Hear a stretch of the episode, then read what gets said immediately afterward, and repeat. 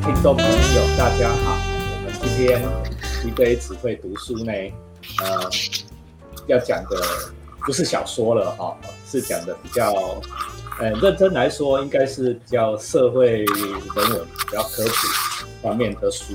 那所以我们今天很高兴又邀请到林立芳小姐来跟我们分享。一样，在开始之前，还是请大家。按赞、留言、分享、开启小铃铛哈，这件事最重要哦。你大家没有持续的订阅支持，啊，那我们就做不下去了啦，哦，对不对？那我们先请立方跟大家问。好，大家好，又又来到又来到节目，有在追我们的频道的话哈，嗯。有看过上一集啊，上一集立方也来分享过啊。立方目前是在我们屏东的有线电视台服务，所以美学啦、媒体啦，哈，也有非常深入的观察。我觉得这个也是受老师在大学的时候的影响，就是从那时候发展起的兴趣，就是对一些媒体有多多少少有一些观察的开始，就是从大学。今天想介绍这本书叫做《娱乐至死》。娱乐至死，娱乐就是娱乐至死，就是直到死亡为止。娱乐到自己把它搞死了。对对对，地方。那这本书来，请介绍。好的，这本书哈，因为它内容还蛮多，我觉得今天可能没有办法全部讲完。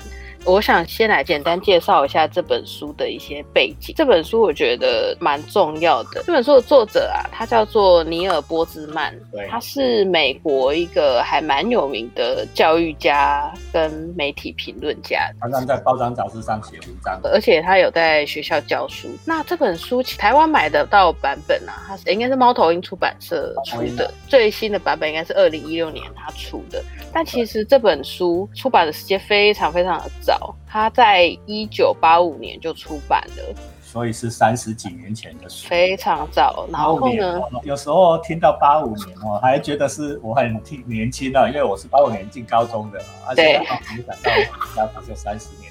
副标叫做“追求表象、欢笑和激情的媒体时代”，嗯，事实追求表象、欢乐。和激情的媒体时代，那这是三十年前的观察哦，到现在还是有它的寓意，所以二零一六年猫头鹰又把它再出一次。嗯，其实这本书的出版过程也是蛮有趣，就是它从呃一九八五年出版以后，我们现在手上这个版本啊，其实是二十周年的再编辑的版本。就是在呃二零零五年的时候，这本书时隔二十年之后，是由这个作者的儿子安德鲁波兹曼，他就帮爸爸把这本书再版，因为他时隔二十年后，在二零零五年的时候，他回头再看爸爸这本出版的这本书，他发现说里面所叙述的内容呢，其实竟然还非常非常贴合当下跟媒体有关的情形。因为其实这本书啊，它在描述的内容，它所谓的娱乐里面讲到的媒体主要目标的对象其实是电视媒体，美国的电视媒体。因为这本书它是作者是美国人，所以它其实里面很多状况是以美国观察与情形为主。但是他的儿子在二零零五年的时候的序文，其实就在版序文就有讲到说，他放眼望去，觉得其实在他当下的那个情况，还是这本书还是很有远见。直到像现在，二二零二一年，其实跟二零零五年比起来，整个媒体的环境又更加不一样。但就我个人来看的话，我会觉得这本书依旧还是有它很经典的价值。没错，所以现在啊，如果我研究所，我现在研究所还有开文化产业研究的话，应该也会都带同学读一下这种娱乐知识。到今天还是很有用。他所谓的就是很有远见、很有前瞻性的部分，其实它里面讲到的一些概念。那如果我们来看一下这本书的结构，就是记我我蛮习惯直接先从目录开始看一下，稍微看一下这本书的结构。它有分成第一大篇，共有五个章节；第二篇又在包含另外应该六个章节。这样觉得它第一篇比较难读，比较像是他在讲他概念的基础这样子。因为可能他那时候有些东西时空背景的关系啊，有些东西放在我们现在很好想象，因为有非常多的例子可以看。可是他那时候没有，所以就变成说他是用蛮间接、蛮迂回的方式去谈论他的想法，因为你就想象他是一个比较先驱的人，所以他他没有办法很像我们现在来看那么直接明确。刚刚才分享的哈，其实这是一种读书方法，我也会都鼓励学生读书要这样。有些人在读书都是序啦。目录啊，都好像是不重要的存在，跳跳过。但是其实我都鼓励学生啊，要从序开始读，从导读开始读。嗯，目录呢，你在读之前呢，你要先先看一下，你要知道说它整体的结构是怎样。嗯，我是比较喜欢这种先看到林再去看到树的。嗯，有时候是见树不见林嘛，我是比较喜欢这种先看到林再看到树，我们大概知道说我们往前进会遇到什么样的事情。我们在走的时候才才比较有线索，但是有的书也不能这样读啊，比如说小说，小说绝对不要这样读哦，会暴雷。看小说是笨蛋才先看，直接开始读就对了。我我是建议读小说就要相反，嗯，读小说你不要先看结构了，读小说你就从第一章第一节反正就开始弄。好，那时候我们在开始讲内文之前。地方要不要稍微跟我们念一下，说它的片名啊、章名是什么，让大家有一个大概的好。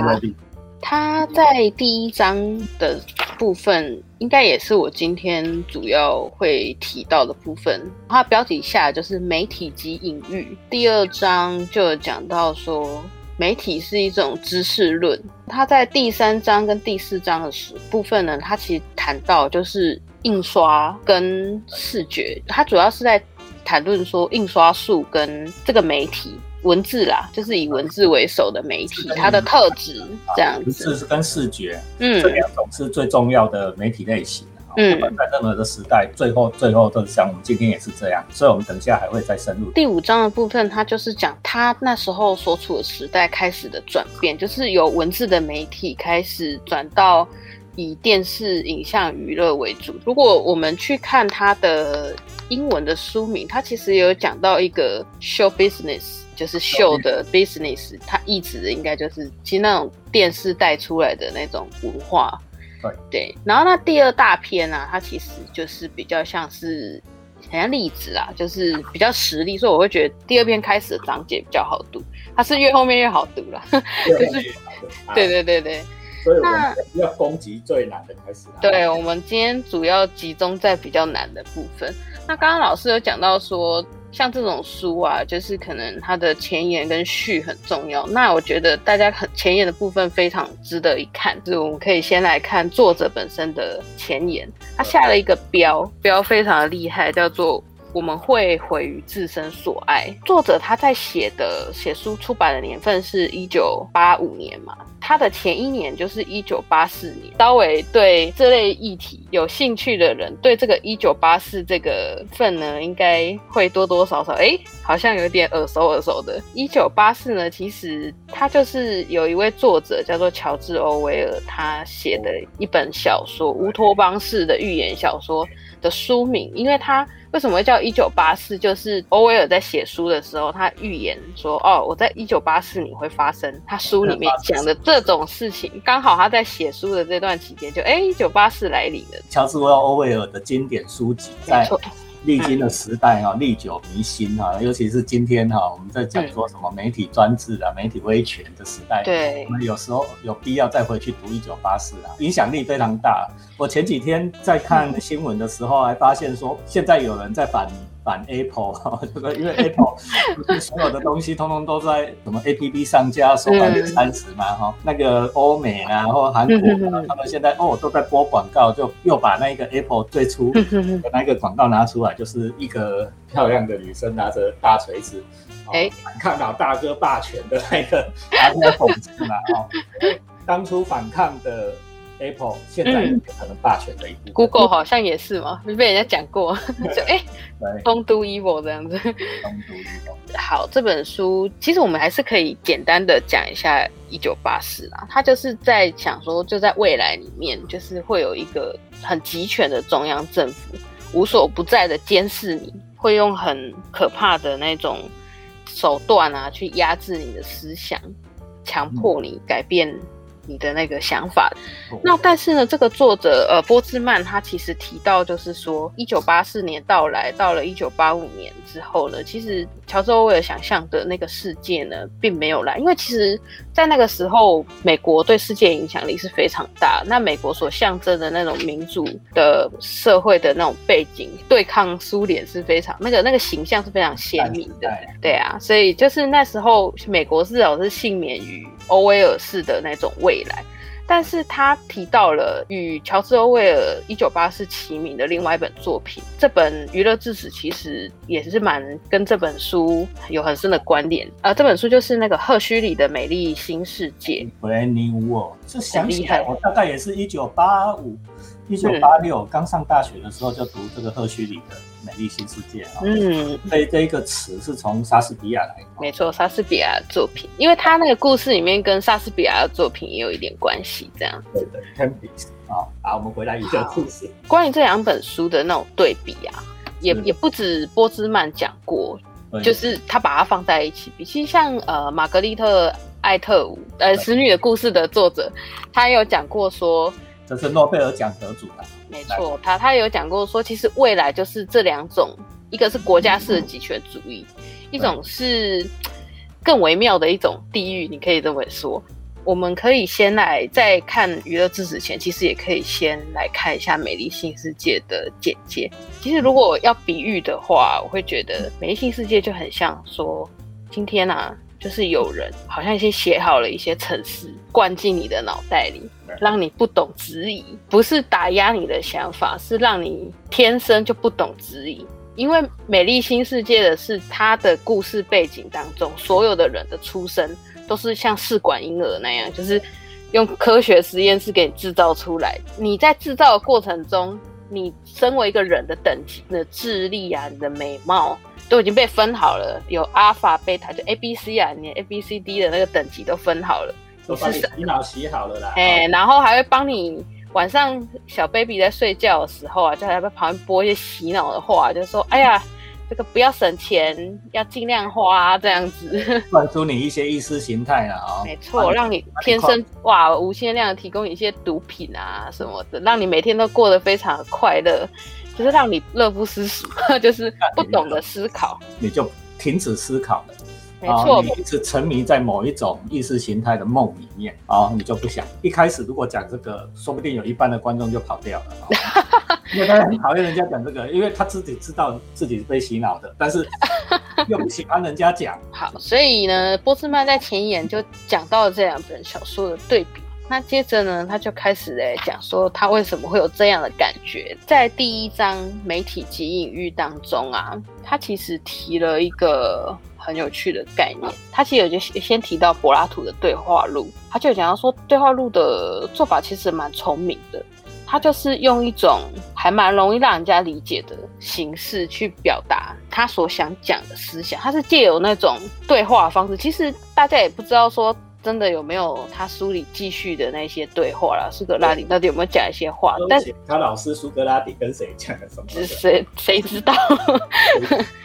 但是这是柏拉图所选择的一种表述的形式。波斯曼他其实就有提到说啊，这我觉得这句话还蛮重要。但凡比较容易表达的观念，自然而然就会成为我们文化中很重要的内容，因为它易于传播。我们也会相对就会开始觉得，哦，这个很很重要，有着迷因的概念啊。嗯，我们越扯会越多了啊。读这本书其实需要一些先辈知识，啊，这本书也是很多其他书的先辈知识。嗯，没错错。啊，这个迷因的概念大概是自私的基因里面那嗯哼哼哼哼有提到。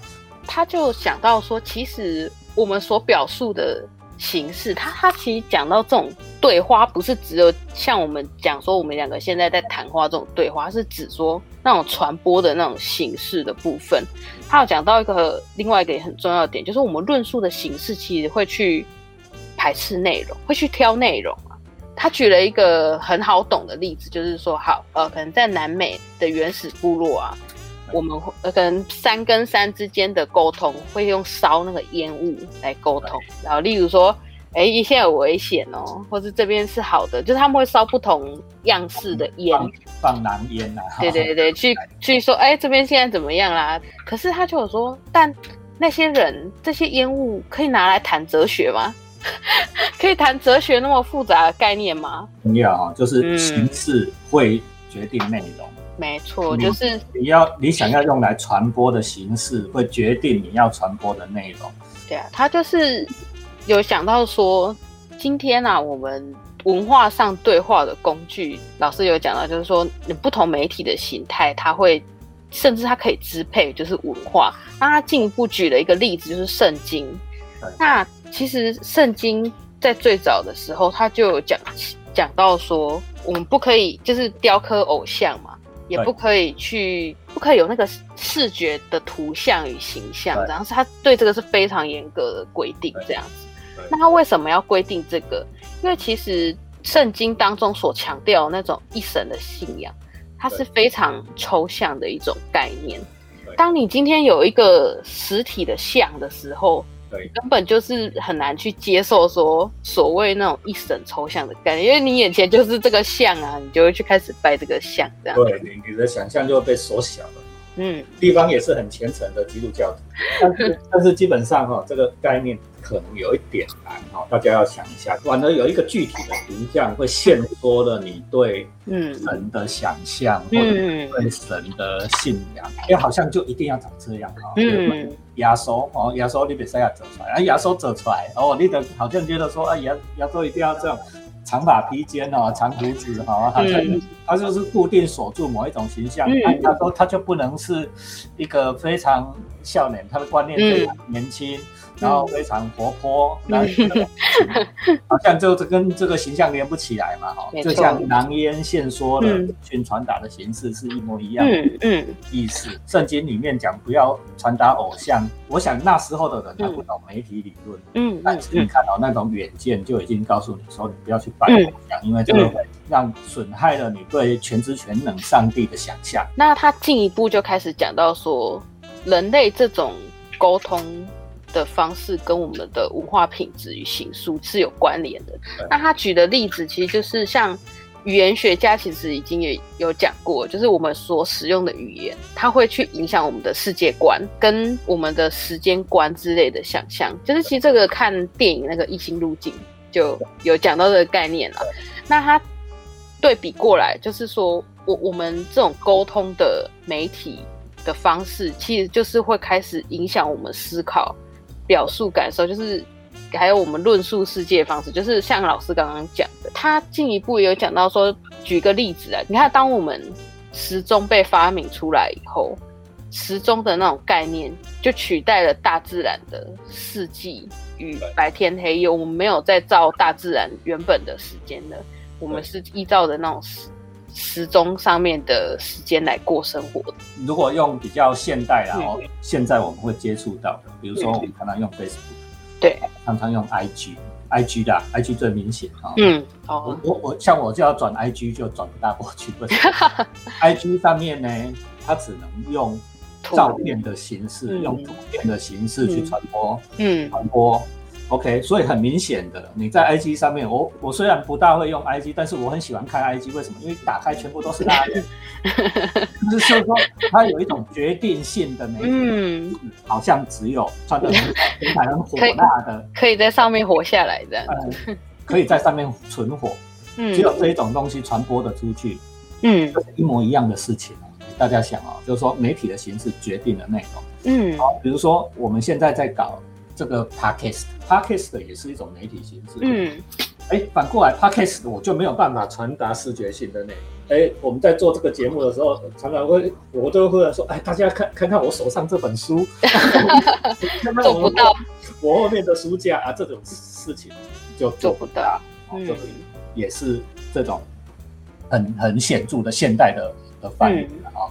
比如说你做 YouTube。基本上你就不可能论述什么太深的东西。嗯哼，我们做 podcast 还比做 YouTuber 还深一点。嗯，你把你的眼睛关掉了以后，你还可以，你可以专心的去专心听。嗯，五花缭乱，你会喜欢看这些人在镜头前面搞笑的丑样，或者是看辣妹哦，或者是看人家跳，你你就专不专心？嗯，媒体形式。